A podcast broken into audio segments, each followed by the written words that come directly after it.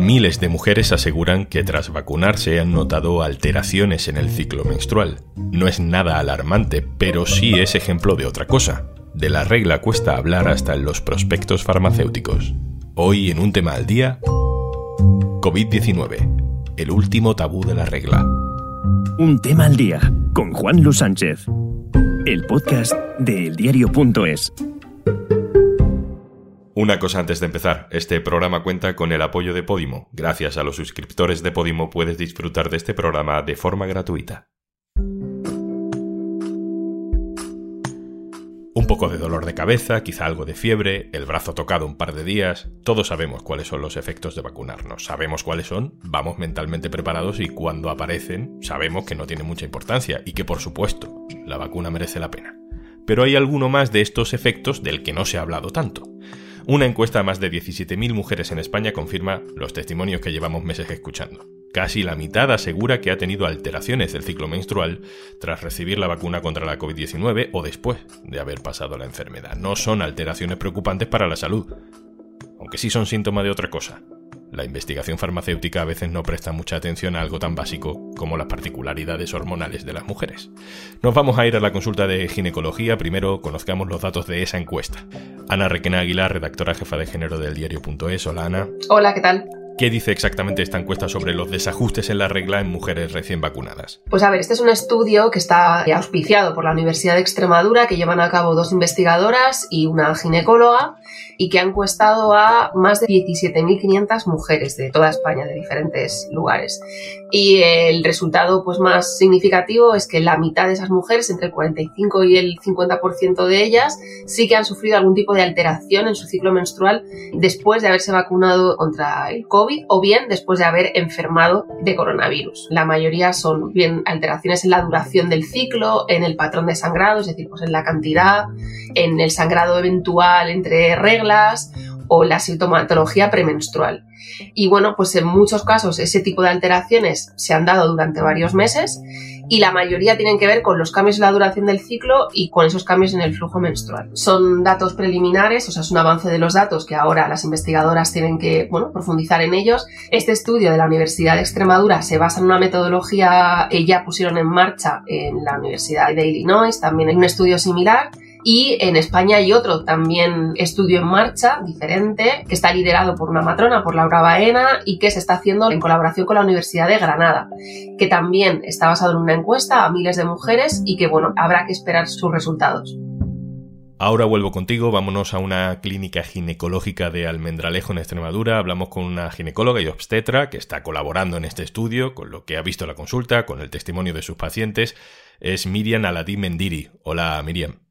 Hola, ¿qué tal? ¿Cómo detectas que algo diferente está pasando con el ciclo menstrual de tus pacientes?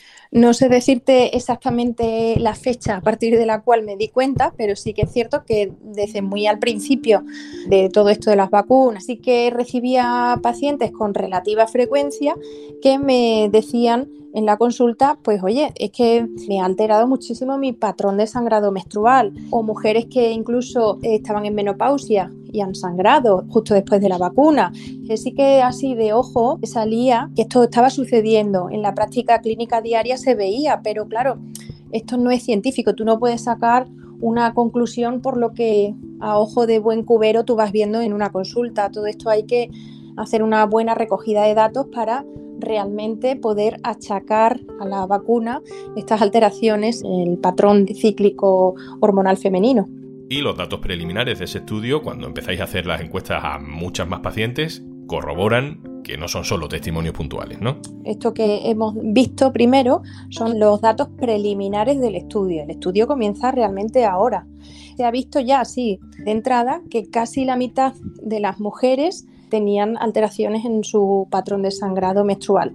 Ahora bien, no es lo mismo, oye, pues se me ha adelantado un poquito la regla o se me ha atrasado, cosas así.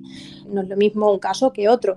Ahora viene, digamos, el análisis más profundo de los datos y ver pues eh, grados de severidad, el tiempo que ha durado, en cuánto tiempo vuelve todo al patrón de sangrado normal. Hay que ahora hacer ese hilado más fino donde vamos sacando realmente los datos, si es con la primera dosis, si es con la segunda, si En fin, ahora es cuando viene el estudio de verdad. Son alteraciones que no son graves, que son transitorias, no hay que alarmar, pero por supuesto no sobra tener constancia de todo esto, ¿no? Sí, sí, esto para nada hay que enfocarlo como algo alarmista, ni mucho menos, simplemente conocer qué pasa. Igual que en una ficha técnica de cualquier medicamento te viene hasta los efectos adversos leves como, no sé, eh, eh, dolor en la zona de pinchazo o un ligero eh, náuseas, vómitos, no sé, cosas así que no, no, tienen mucha relevancia a nivel clínico, pues esto también tiene que ir en la ficha técnica, ¿no? Alteraciones en el patrón de sangrado. Consulte a su médico de cabeceras si permanece pues más de X tiempo, por ejemplo, ¿no? Eh, para eso está eh, la ficha técnica, ¿no? Para que queden recogidos todos esos datos y que no se den sustos innecesarios. Si esto viene en la ficha técnica, pues oye, eh, da mucha tranquilidad, ¿no? O sea, eh, no, queremos enfocarlo esto como, como algo alarmista de que ya esto es el fin del mundo porque altera el patrón de sangrado, ni mucho menos estamos queriendo transmitir ese mensaje, simplemente queremos saber qué pasa y ya está, qué ocurre. ¿Y por qué crees que esto no ha estado presente en la información que se suele dar sobre efectos adversos inmediatamente después de la vacuna? Claro, esto no es nuevo. Desde siempre el modelo de ser humano donde se estudia todo lo relacionado con la medicina es el modelo masculino. No se recogen datos diferenciados por sexos y claro, por supuesto, pues cosas relacionadas con el ciclo hormonal femenino ni te cuento.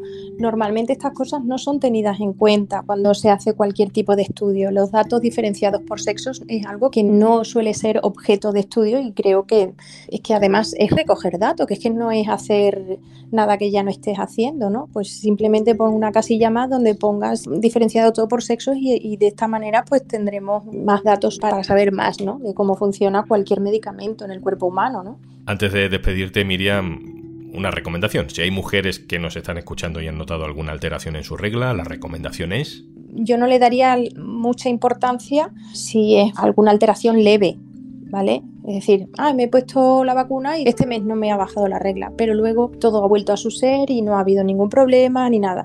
Bueno, pues si ocurre esto tampoco hace falta que nos alarmemos, ¿no? Porque esto ya se está viendo y se ve que no tiene gran repercusión. Ahora bien, si te pones la vacuna y tienes un sangrado excesivo y, se prolonga en el tiempo, evidentemente esto hay que verlo en la consulta.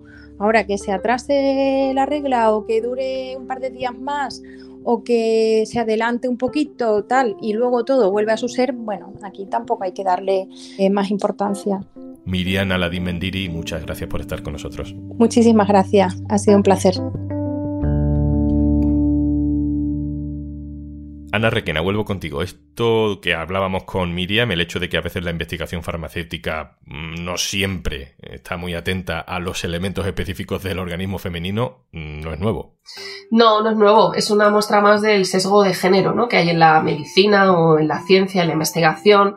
Esa mirada androcéntrica que hace que, bueno, que nos hayan buscado muchas veces cuáles son las diferencias o cómo pueden afectar diferentes pues, medicamentos o tratamientos a hombres y a mujeres. Y este es un caso más pues porque sabemos que ninguno de los estudios que han dado lugar a las vacunas contra el coronavirus ha tenido en cuenta esto, lo ha preguntado a sus participantes mujeres por el, su ciclo menstrual, pero al parecer tampoco ha sucedido en muchísimos otros estudios sobre otras vacunas o medicamentos. Con lo cual, bueno, pues ah, hemos estado ciegos, ¿no? Ante esta realidad. Y bueno, aunque en este caso no estemos hablando de alteraciones graves, ¿no? Parece que en principio no comprometen la salud de las mujeres, ni sus posibilidades de quedarse embarazadas, si así lo quieren.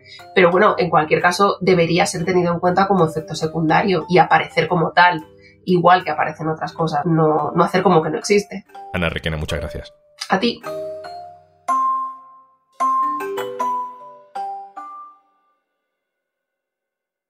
Y antes de marcharnos... Hola, perdona que te interrumpa, pero te voy a contar algo que te va a interesar como oyente de podcast. Seguro que estás disfrutando de Un tema al día, que ha contado con la colaboración de Podimo, la plataforma de podcast de audiolibros con el mayor catálogo de contenido en audio en español. Por ser oyente de este podcast, te ofrecemos 60 días de suscripción gratuita a Podimo para que descubras más de 3.000 podcasts originales y más de 2.500 audiolibros en español.